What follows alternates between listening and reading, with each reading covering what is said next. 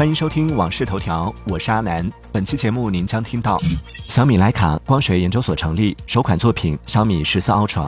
王涛否认梅西道歉视频为 AI 合成。孙兴敏回应李刚仁道歉。张雪峰将开课教怎么上大学。接下来马上为您解锁更多新鲜事。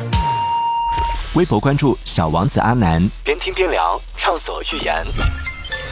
近日，有多名网友发现，部分淘宝订单可直接跳转至微信支付进行付款。对此，淘宝客服表示，微信支付目前仅针对部分用户逐步开放，且仅支持购买部分商品时可选择。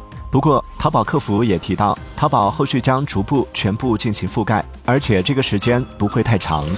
二月二十号，节后开工三天，痔疮膏销量翻三倍，登上热搜，引发网友关注。据某电商平台数据显示，饮食清淡的广东竟是购买痔疮膏第一名大省，占比百分之十八点二八；第二名浙江省百分之十一点四五；第三名江苏省占比百分之八点三三，让网友不禁感叹：打破了刻板印象。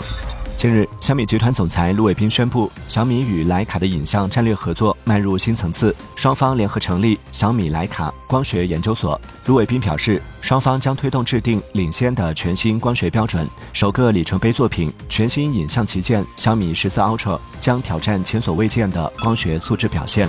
近日，有网友质疑梅西微博发布的道歉视频为 AI 合成，认为视频中梅西说话时胡子忽有忽无。针对网友的质疑，足球解说员王涛发视频称，绝对不是 AI 合成，这是梅西团队随手拍的。梅西团队不擅长公关，不做公关。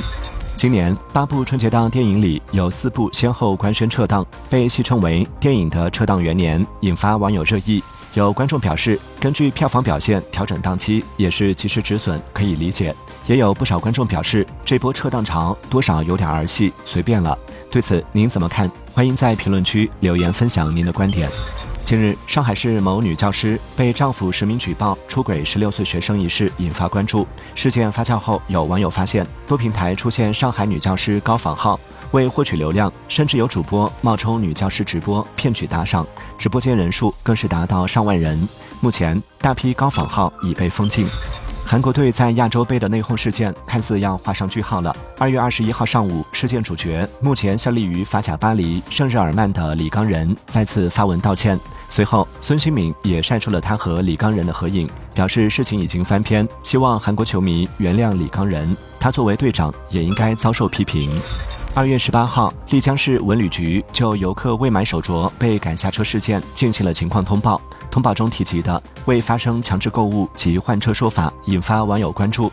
二月十九号，当事人在社交平台发布视频称，自己对通报中部分说法不认同。二月十九号，欧盟委员会宣布正式启动对 TikTok 的调查。TikTok 对此表示，已率先推出了保护青少年的功能和设置，不让十三岁以下的儿童使用该平台。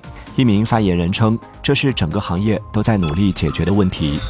近日，张雪峰在直播时谈到，有些孩子不知道在大学里应该做些什么。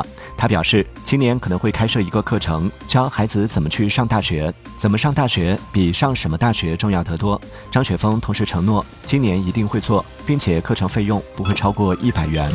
据报道，挪威议员马吕斯·尼尔森提名亿万富翁埃隆·马斯克角逐本年度的诺贝尔和平奖，理由是他是言论自由的坚定支持者。近日，有网友吐槽，肯德基将牛皮纸袋子换成了保温袋后，袋子内壁都是小水珠，点的汉堡、薯条拿出来通通软掉。对此，肯德基官方客服表示，对肯德基外送包装袋进行了保温升级，如果配送路程较远，可能会出现所点餐时出现软烂情况。若出现该情况，可以联系客服进行处理。微博关注小王子阿南，边听边聊，畅所欲言。欢迎继续收听《往事头条》，接下来为您解锁更多精选热点。小米澎湃 OS 将新增 AI 妙化功能，升级工作台 2.0，PC 级多任务协同，自动化布局。上海图书馆2023借阅量榜单出炉，成人外界图书前六都是金庸经典，《射雕英雄传》位居榜首。马斯克称，Neuralink 首位人类受试者似乎已完全康复，可仅凭思维操控鼠标。已有近三年历史，支付宝 App 十点五点六六版本长辈模式悄悄淡出。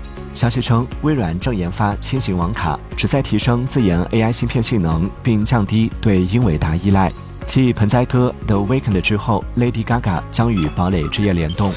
感谢收听《往事头条》，我是阿南。订阅收藏《往事头条》或《往事头条》畅听版，听见更多新鲜事。